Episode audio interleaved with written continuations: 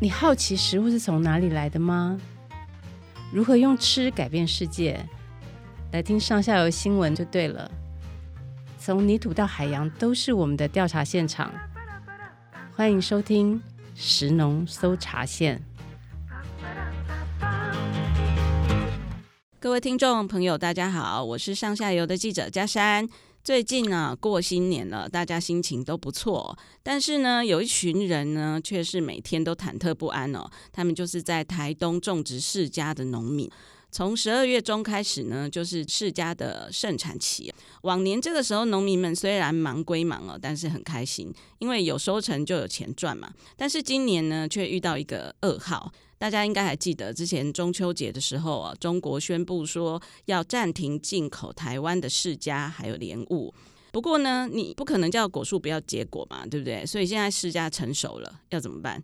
我们现在国人呢，有可能像之前在支持凤梨那样去支持爱国释迦吗？那个时候我们还把凤梨外销到很多国家去哦。那释迦可以如法炮制吗？有一些民众其实也很想支持世家，可是又觉得，哎，这个水果好像很贵哦。它是真的贵吗？然后政府也一直在想办法推销世家哦，可是产地现在的状况依然是非常的紧张。到底台东的现场状况是怎么样呢？我们今天就要来讲一讲支持台湾世家的 N 个理由。特别邀请到的来宾呢，是台东斑鸠番荔枝产销班的班长陈进宪陈班长，班长好，大家好。还有我的同事哦，就是我们上下游新闻的记者林怡君，怡君好，嗨，各位听众朋友，大家好。哎，怡君啊、哦，我想这个世家这件事情要从我们中秋节连假的时候加班开始讲起，对不对？本来很开心在跟家人团聚，突然呢，这个中国就来了一个震撼弹，那怡君就开始追踪哦。前不久呢，也到了这个台东的产地哦，做了实况的报道。可以先请你讲一下世家为什么拉警报哦？这个。前因后果是怎么样？其实世家拉警报，这个就是今年九月十九号的时候，中国他突然宣布说，九月二十号开始暂停进口台湾的世家跟莲雾。嗯，但是这个消息是非常恐怖的，因为我们台湾的世家，尤其是凤梨世家，是外销中国的主力，然后它的产季是在冬季，嗯，现在就是它的盛产期，而且尤其我们台湾的凤梨世家，如果产地产出一百公斤的凤梨世家，我们国内大概吃掉是五十公斤，然后有其他五十公斤可能就是销往中国，嗯、就是这么多，嗯、所以中国宣布说暂停进口台湾的释迦，其实。台东是很错愕的，我还永远都还记得那一天，嗯、我打电话给每一个班长，每一个班长都说怎么会这样？嗯、所以这就是重演去年春天的时候中国封杀台湾的凤梨的事件嘛。但是释迦的危机比凤梨更大，因为它是一个非常特别的水果，它不像凤梨那么好推广跟那么好应用嘛。哎，那班长，我想请问一下啊，你们的产销班叫做番荔枝产销班哈，番荔枝就是释迦嘛？可不可以请班长先介绍一下释迦这个水果呢？我们开始种释迦的时候，我们也只有知道说它叫做释迦。嗯，后来我们到农委会登录我们的产销班的时候，嗯、他才跟我们改说，哎，你们应该是叫做番荔枝产销班。嗯，我们才知道番荔枝是凤梨释迦的学名。啊，很多消费者都会觉得，为什么叫做番荔枝？对呀、啊，因为它，哎，那个释迦它小果的时候，它真的就很像荔枝。嗯嗯嗯。哎，啊，我们因为很多外来种的那种水果啊，哈，嗯，我们都会把它加上一个番字。啊，对。慢慢的，我们大部分的消费者也都知道说，哎，番荔枝就是世家，但是有一些还是不知道。嗯啊，所以说，我借这个机会让大家知道说，哎，番荔枝就是世家，所有的释迦都是叫番荔枝。嗯，它的正式学名叫做番荔枝，那释迦是我们的俗称。嗯，啊，我们产销班一开始种的就是我们所谓的那种土释迦，就是用剥的那种土释迦。嗯，传统的释迦。对，其实它也不是本土，它是从印度引进来的，然后就种在台南，后来。台南很多人就移民到外地嘛，嗯，然后在台东是种的最好，嗯，然后台东就变成说一个释迦的一个主要产区，嗯嗯嗯。那、我们一开始种的时候是一般的释迦，后来才有一个新的品种叫做凤梨释迦。嗯，哎，凤梨释迦也是在台东种的最好。嗯，哎啊，因为它很好吃，又价钱很好啊，所以说你不用去推广，大家就会种很多，因为有钱赚啊，然后就会去改进啊，啊，越种越好，越种越多啊，多到可以外销。是是是，对啊，因为这几年因为外销的量跟价格都不错，所以就越种越多，多到今年变成说有一半的市场消失了以后，嗯，真的大家就。就不知道说这些东西 要要要销到哪里去了。是是是，好，我我来跟大家嗯、呃、介绍一下哦，就是现在释迦主要是有两个品种哦，一个叫做大木释迦，就是它比较类似以前传统的土释迦，它也是一颗一颗，但是它很大。对不对？它的诶那个木很大颗，林木很大颗，所以它就叫大木世家。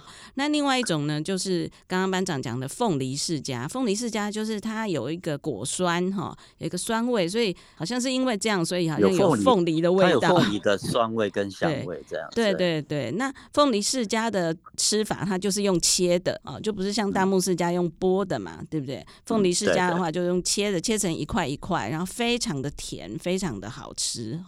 那这次的事件呢，主要影响到的是凤梨世家哦，因为凤梨世家就是。外销中国的主力嘛，哈，那大木世家的话，国内市场其实还蛮大的。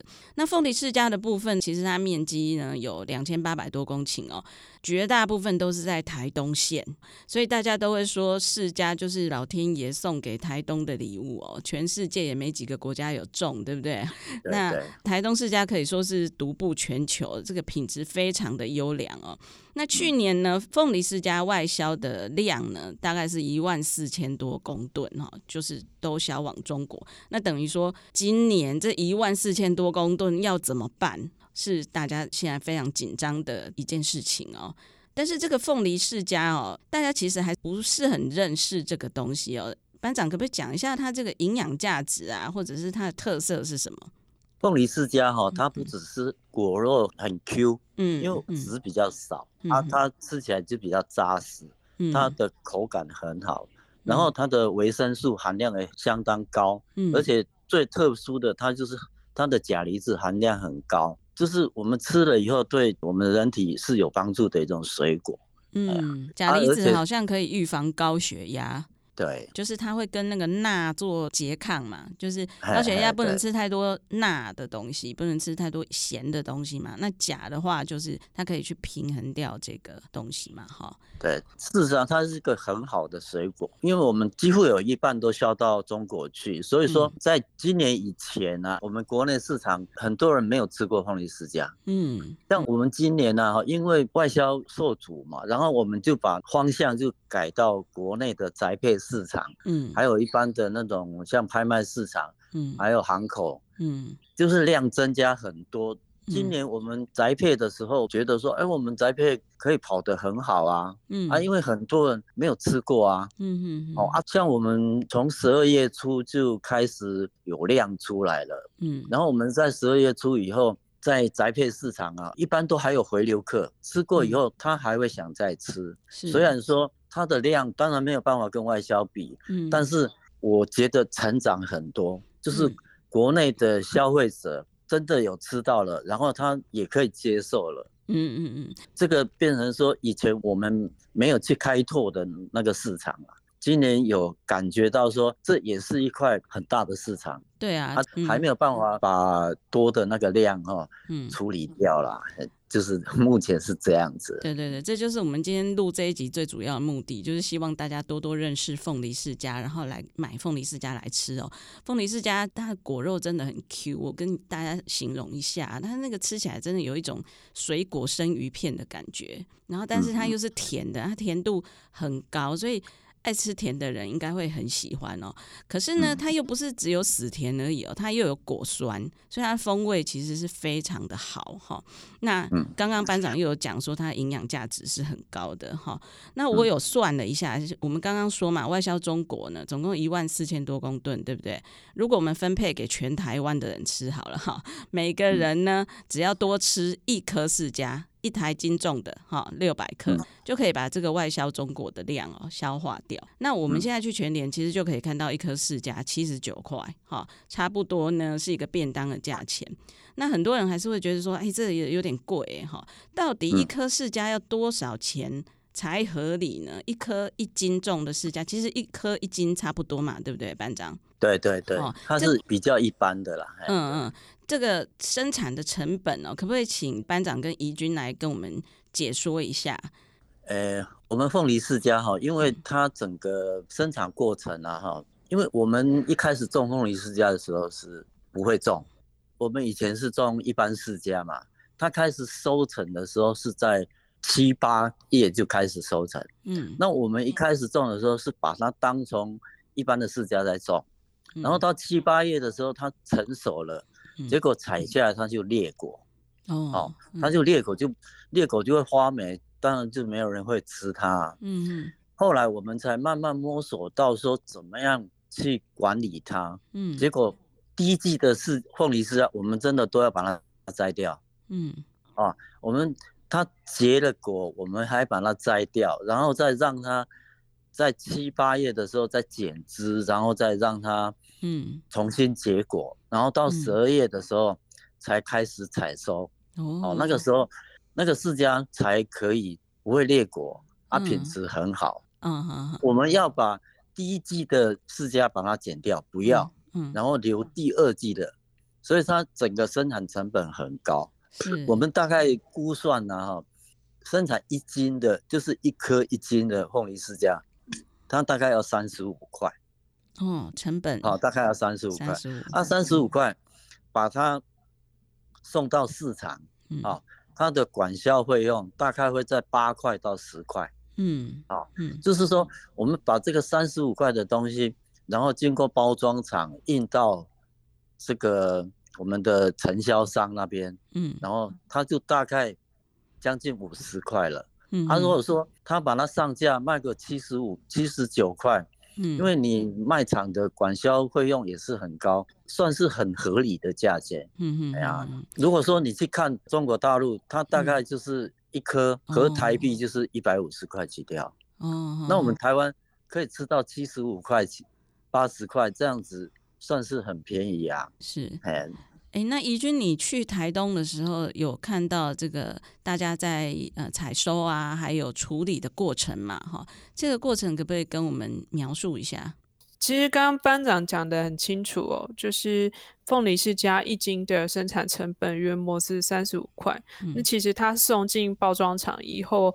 刚刚那个班长有讲到管销八块的部分，其实释迦送进来包装是跟时间赛跑。那时候跟包装厂聊天，他们是说，就是今日世家今日毕，今天收进来的释迦今天就要包装，然后要入库或者是要送出去，嗯、就是今天要处理完，它不能久放，因为一方面是说它水果有那个鲜度，另外第二方面是。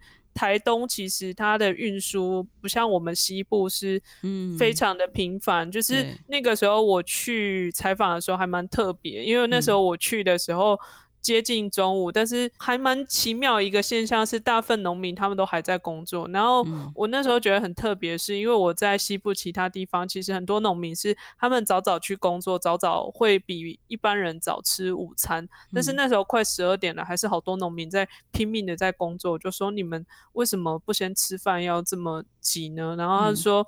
因为他们在赶三点，我说三点要做什么？嗯、他说三点就是我们集货场大车要把世家送出去的那个时间，所以大家都是拼命在赶着说，赶快装一装，装好之后要送去集货场。嗯、然后这个是农民他们要送的。然后其实像有一些大集货场是农民在家初步分级，然后送到集货场，集货场在做处理。但是集货场在做处理就会变成是。农民上日班，然后集货厂上夜班。嗯、就我那时候打过去的时候，嗯、他们说：“嗯、哦，台东地区的那个集货厂，他说我们是从下午四点开始上班，然后一路上到晚上十点、十一点。”我说：“为什么是这个时间？”他说：“因为白天是农民工作的时间，我们包装厂是晚上要来把它装一装，嗯，就是而且还要分内外场哦，嗯，他们的内场就是在那边处理纸箱，然后外场就是拿那个高压的气枪在那边帮世家整理，然后在那边检查每一颗世家有没有黑点，然后分级，然后再把他们送到内场，内场排一排，然后全部装好之后，嗯，当天晚上一定要把它并进去。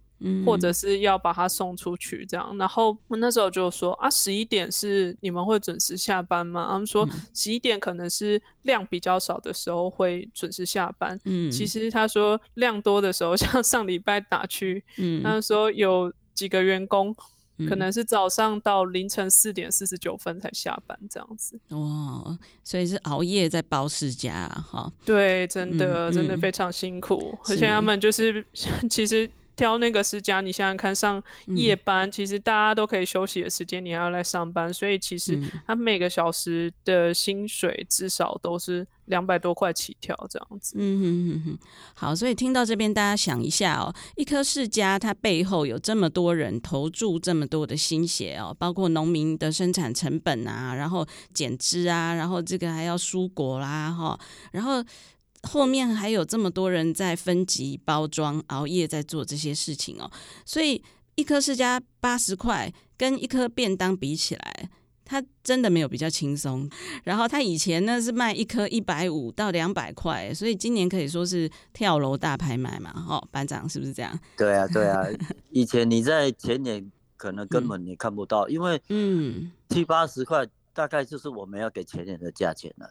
但是他怎么可能再卖你七八十块？哦，啊，前年跟我们进货，他一颗就要七八十块了。嗯哼哼，对啊，啊，所以说今年就是，呃，拜托各位 消费者多多吃吃我们的世家，因为真的是很便宜的价钱，吃到很好的东西，对。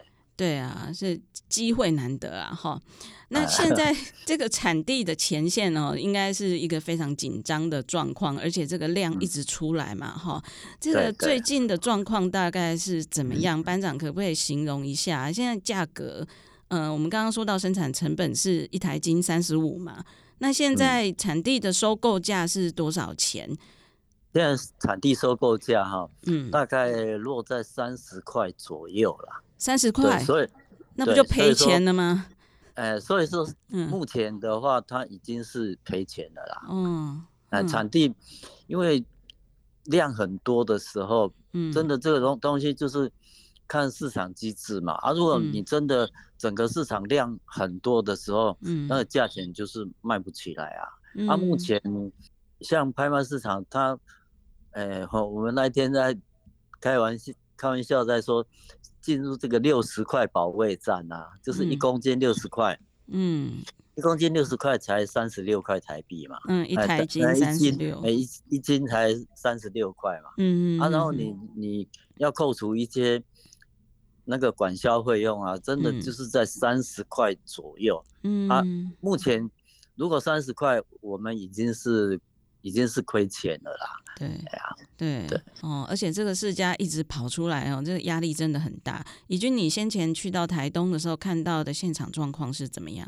我那时候去台东，其实是我觉得非常，我自己一个外人都可以感觉到很大的压力，因为其实我那时候、嗯、我不会开车，所以那时候我去台东，其实我都是搭公车，然后或者是班长载我都跑，然后其实我那时候不管是在哪里，几乎你看到全部都是私家，就是沿途、嗯、公车沿途两边都是有空地，都是私家，然后。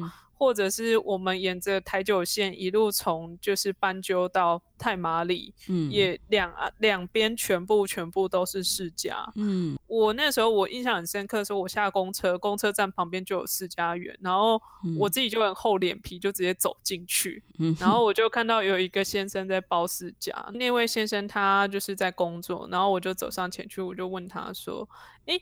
那个你的世家现在这是要卖给谁的？然后那先生看了我一眼，就说：“我也不知道。”嗯，就是不晓得销路在哪里。甚至是有看到那个卖大木世家的人，他表情也不是很好。我说：“嗯、你卖大木世家，你应该不用担心啊，就是大木世家本来就内销嘛。”然后他又说：“今年凤梨世家这么便宜又这么多，那如果凤梨世家回来，那他说每个消费者他口袋里面的钱有限，他买了一颗释迦会不会买第二颗不知道。那如果凤梨世家有状况，全部都挤在国内，那我们大木世家会不会价钱也不好呢？就是卖大木世家的也很担心啊，这样子。嗯哼哼哼，怡君，这个整个台东哦，这个世家的产值大概有多少啊？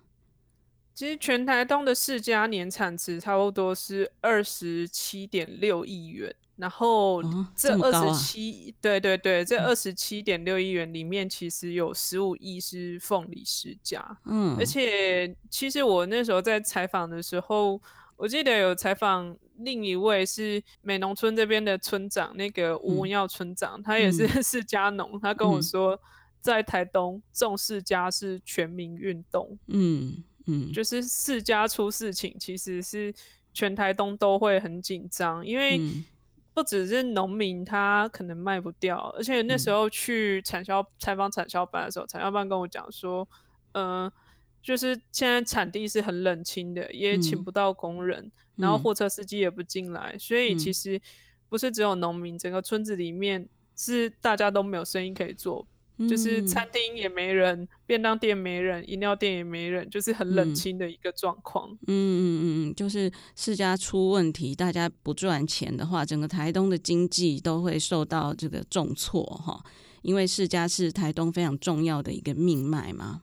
哈，对，没错没错。嗯，那目前的话，销路到底有哪些？我们看农委会他说有三件嘛，三支箭，一个是内销，一个是外销，一个是加工嘛。哦。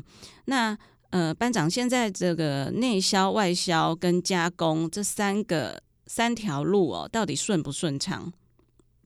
目前呢，哈，嗯，内销还好，就是说，呃，拍卖市场还有行口还有宅配，嗯，量都蛮大的啊。外销的话，目前知道大概在一千吨左右，嗯，哎。冷冻的部分呢，哈，因为我上次去参观那个工厂，嗯，应该是还没有动，嗯，啊，但是他们开出来的价钱就是十五块左右啦，一公斤还是一台斤？一台斤，一台斤，只有十五块，那很低耶。我们刚刚说成本就三十五块了，那农民就比较没有办法接受，哦，是，对，二十五块，啊，跑不掉的可能就会到加工厂去，但是他们的量也不多。嗯，如果说你加工厂能够把滞销的东西都吃掉的话，嗯，哦，至少是减少损失，那还好。对。但是加工厂没有那个条件吃掉我们滞销的凤梨世家。嗯。啊，目前的话，国内市场是还好，但是价钱。就一只在三十块左右这样子，很危险，还是在赔本的状态啦。嗯，对，啊，外销我们大概是没有指望太多了啦。嗯、对啊，到目前还是一千吨。我们量大的时候一天要三四百吨呢。你说以前在外销的时候？对对对，我们一天会吃大概三四十个货柜哦，一、嗯、一个货柜是十二吨。像去年呢，哈，嗯。就是农历前的二十天，嗯，大概每天会有三四十个货柜出去。哦、你看那个量，是现在总共才一千而已，两、啊、天就没有啦。目前是我们很多树上挂的果啊，哈，都有点过手，嗯、就是说没有办法照预期的那个时间啊，哈，去跑。嗯，还好，就是凤梨世家它有一个特性啊，嗯，凤梨世家不像一般释迦。一般释迦，如果说你今天是八分熟啊，嗯，你没有采啊，你明天来就是看到它在地上的啦，嗯，对啊，凤梨释迦，它如果说挂果开始一百二十天以后啊，就可以采啊。如果说把它挂在那边，气候变化不是太大的话，嗯，你挂到一百五十天都没有问题。哦，可以多挂一下，嗯、可以多挂个一个月都没有问题。但目前的问题是你，你今天该采的没有采，嗯。然后你会影响到后面，你会把这个一直往后推。嗯、对对对，就会变成全部都过手。那个、对，那个量 一直积积到后面啊，对，它撑不住还是会掉。是，对啊，而且目前就是说，真的是没有办法完全跑得掉。了解，就是世家在树上等大家赶快来买。那那个刚刚班长有讲到这个冷冻世家外销的这个部分，就是怡君可不可以跟大家解释一下，为什么要把世家冷冻起来外销？主要是因为检疫的问题。因为像凤梨，大家有印象吗？就是中国不买，嗯、所以我们的凤梨就卖去日本。嗯、可是世家不能这样做，因为日本它并没有核准说新鲜的释迦准入，它是为了检疫的问题。那、嗯、其实像韩国也一样，所以其实像释迦它的挑战会比凤梨还要来得更大。嗯、所以释迦如果想要准入卖去其他的地方，它做成冷冻，它就会被归类到食品。那它这样子，它就可以运输销往其他的国家。嗯嗯嗯。那你目前看到的销售状况怎么样？在国外，我我觉得不算是很理想。诶，我这样说是因为我看数字，我觉得一来是那个现在的出口数字，我念给大家听哦，就是去年的九月一号到现在。今天一月六号为止，嗯、出关的释迦的量是一千四百三十三点三四公吨，嗯，但是去年的同期是五千零七十一点五四公吨，哦，对，然后我们出口的这一千四百多公吨里面，嗯、其实仔细去看，最多的是香港，然后再来是越南、嗯、阿拉伯、新加坡跟印度尼西亚，嗯。那其实那个时候农委会说，这些冷冻的它是希望销往比较远的，因为冷冻的它是除了不受检疫以外，它可以保存比较久的时间。嗯，它可以去往比如说中东或者是去往日本，但是现在目前的外销国家看起来，第一个是没有日本，第二个是中东，也就是阿拉伯，现在在这一千四百多公吨里面只占了二十一公吨。嗯，这是非常危险的数字。然后我其实。这几天我也有稍微用日文的世家，然后去他们的，比如说露天。或者是去他们的亚马逊、嗯、Amazon 去查说台湾世家到底卖的状况如何？嗯，我看起来也是讨论热度没有凤梨那个时候来的高。然后其实你在 Instagram 上面再用台湾的凤梨世家再去查，其实讨论度真的跟凤梨是差很多的，天差地远了哈。当初那个凤梨可是日本的这个大臣都出来说赞嘛，然后上了很多的媒体。但世家真的相对就是一个。比较冷门一点、比较特别的水果，日本可能对它也非常陌生。对，然后我觉得还有一个很重要一点是价钱的问题，就是刚刚其实班长有说。加工厂在产地收购世家去做冷冻，价钱其实它没有很高，嗯，但是世家它其实经过冷冻的这个过程，它会让它整颗的成本最后把末端售价给垫高。嗯、那时候有问一个贸易商说，如果你去做冷冻，嗯、一颗世家平均成本会多一百块台币啊，这么高啊？是的，已经比我们买的一颗鲜果还要高了。对对对，然后还有问到另外一个贸易商，是他之前有做过冷冻世家，尝试去做外销。嗯、我说，那你觉得好做吗？他说不好做，嗯、因为生鲜水果的税制跟食品的税制是完全不同的。嗯、像比如说你在韩国，因为韩国也没有准许新鲜的释迦准入，所以我们没有新鲜释迦税制。但是你以凤梨来讲的话，比如说凤梨它新鲜的去韩国要课三十趴的税。但是它做成冷冻的去韩国变食品，它要课一百趴的税，所以其实你变成食品的话，嗯，价钱它一定会是叠高。我昨天还有稍微看一下，说到底我们的冷冻世家在日本是卖多少？我看到是觉得还蛮吓人的一个价钱，他写六个入一万七千日币这样子。哦，那大概是五千块吗？就是差不多，对对对，接近四五千块左右，六颗。六颗五千块，哇塞！那我们真的要多多的吃哈。我们在台湾一颗只要八十块，哎，对不对？六颗也只要五百块哈。到了日本变冷冻的还要五千块。哦。那这个世家哦，它其实长期以来哦，依赖中国市场的这件事情哦，可能也是很多民众所关心的。很多人会批评啊，哈，就是说啊，谁叫你们以前都把这个鸡蛋通通放在一个篮子里面呐、然后太依赖中国啦，现在好像出问题就要国人来帮忙哦。到底当初的凤梨也是这样子吗？就是说凤梨也是以中国市场为大宗，那后来中国不买以后，这个凤梨全部都倒回国内嘛，哈。那可是世家的话，真的是。比凤梨更依赖中国，所以这个政治的因素哦，在世家这个市场里面，到底是个什么样的状况啊？这个也请怡君跟我们解释一下，它到底是有所谓的自由市场机制，还是说它就是个政治的订单？释迦它不是政治水果，就是它靠的不是政治订单，嗯、它是真的依照中国的市场游戏规则去成功的，它是很著名的案例。嗯那个时候是他们台东这边的一位国菜运销合作社的理事主席沈百合小姐，她去中国啦，然后她是在那里建立的市场。他那时候还蛮特别的，我听前辈说是他为了去调查市场，他就住在那边的市场，就是等了半年这样子。嗯。住在那边，然后每天清晨就是去他们的市场观察当地的市场的交易状况。然后因为那边的市场其实不像我们这边是批发市场，是它会有一个均价，或者是它会有上中下价。可是那边的市场就是买卖双方去自由决定的，所以那边就变成说你跟他们那边人打好关系，或者是你去找到说谁很会卖这件事情就很重要。然后那个时候是这位沈百合小姐，她去开了这个市场，就是她花了半年的时间在那边蹲那边观察说，说哦，大概是怎么卖会比较好，然后还有是卖给谁会比较好，这样子。所以差不多是从她开始，从每年几柜的世家到一年可能是上百柜的世家可以销去中国这样子。所以我们台湾的世家其实也是品质真的好啦，哈，班长。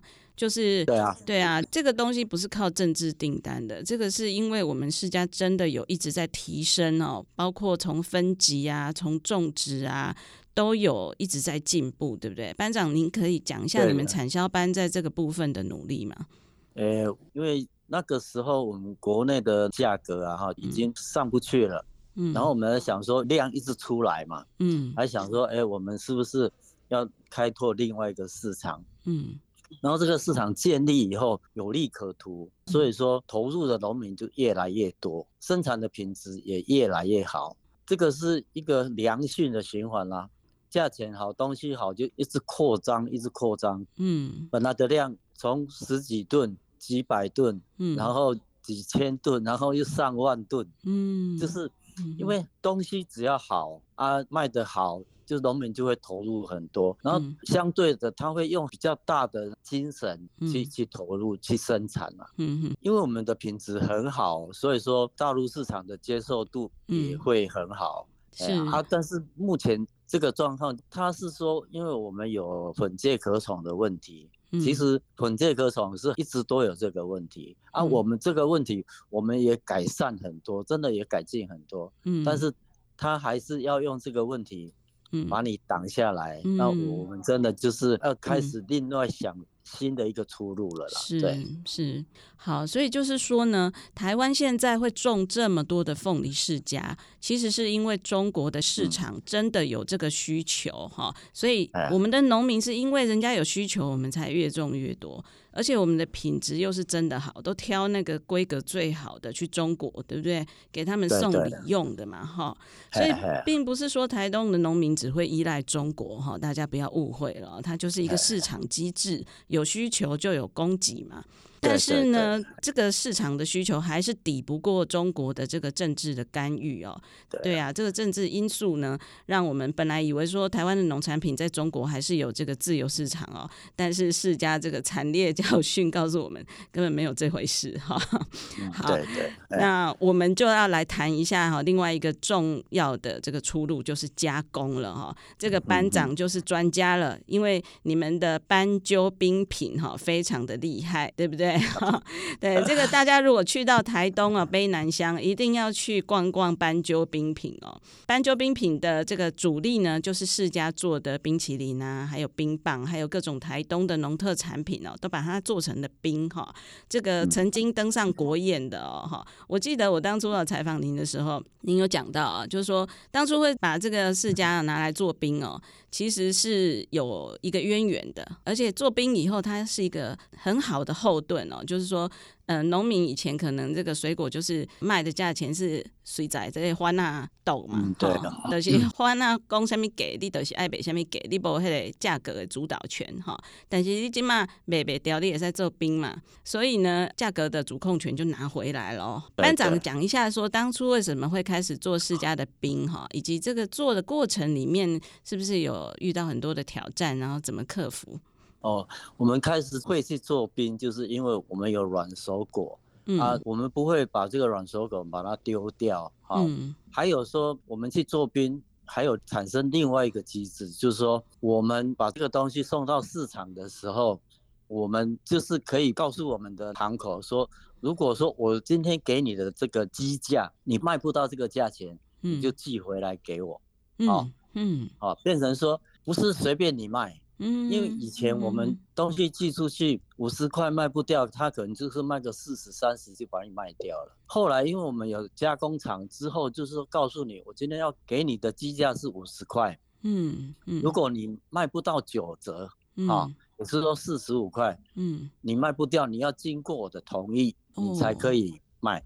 啊，如果说你真的卖不掉，你就退回来给我。嗯啊，嗯啊，我就拿来加工嘛，是啊，是。变成说行口不会说，哎、欸，他就是把你卖掉，嗯，我们告诉他这样之后没有退回来一箱，哦，真的表示说他是可以卖的比较好的价钱，嗯嗯嗯，啊，所以说我们这个工厂，我们建立一个工厂，其实它只是呃一个手段啊。不是说我开工厂的目的就是要来做加工，嗯，它也是一个手段。那当然加工虽然不是目的，但是也帮助我们很多啦。啊，因为凤梨世家，因为它本来的味道就不是很重啊，嗯，啊，如果说在我们的生产过程的时候，也是要经过好几次的改进啊，哈，才有今天说。你吃到我们的冰淇淋，你一吃就知道说，哎、这个就是凤梨世家冰淇淋。嗯、我们一开始做的凤梨世家冰淇淋，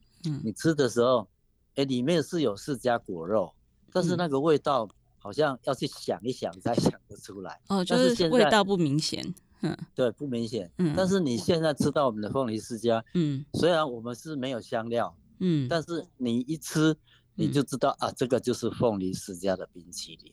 哦，所以有经过这个，嗯、呃，整个制程的改进啊，改革这样子一直研发啊，怎么样让这个风味更凸显？对对对，但是又不是用添加的方式，因为凤梨世家它没有香精，嗯，它到目前为止啊，哈，你说水蜜桃当然有香精啊，芒果有香精，但是世家是没有香精，啊，我们没有加香料。都可以吃得到凤梨释迦，是因为我我们真的是有用心，经过不断的去摸索，嗯，才找到现在的生产方式这样子。嗯嗯，我想这个过程应该是真的蛮辛苦的哦，因为光是世家里面有那么多颗籽，到底要怎么处理，这搞不好就已经很麻烦了，是不是？对对，它是用人工的，因为我我们也尝试过用机器啦，嗯，啊机器用机器要把它去籽是很简单。嗯，那只要用离心分离机就可以把它去掉。哦，但是去掉以后它变果浆了。嗯，你就吃不到那个颗粒。嗯，我们是可以吃得到那个一块一块的果肉。嗯哼，对啊，但比较费工，比较费成本，但是我们的品质会比较好。对，真的很棒。而且这个世家冰棒啊，世家冰淇淋里面还是有加这个初露鲜奶耶。对对对，对，就是把台东的特产结合在一起了。对对对，因为出了鲜奶真的是没话说，它真的是很浓郁的啦。嗯，好，那班长这个冰可以宅配吗？可以宅配，可以哈。不但可以宅配，而且你在像高速公路的休息站啊，还有一些外县市的景点啊，像博二啊，还有有有那森林那游乐园啊，都可以买到我们的冰。嗯，真的是很厉害哦。我知道是怡君哦，本来他好像是不吃世家的哦，但是因为做了世家这个题目以后呢，他就开始吃世家了，而且他的启蒙就是收到了你们的世家冰棒，吃了冰棒以后就 哇，整个。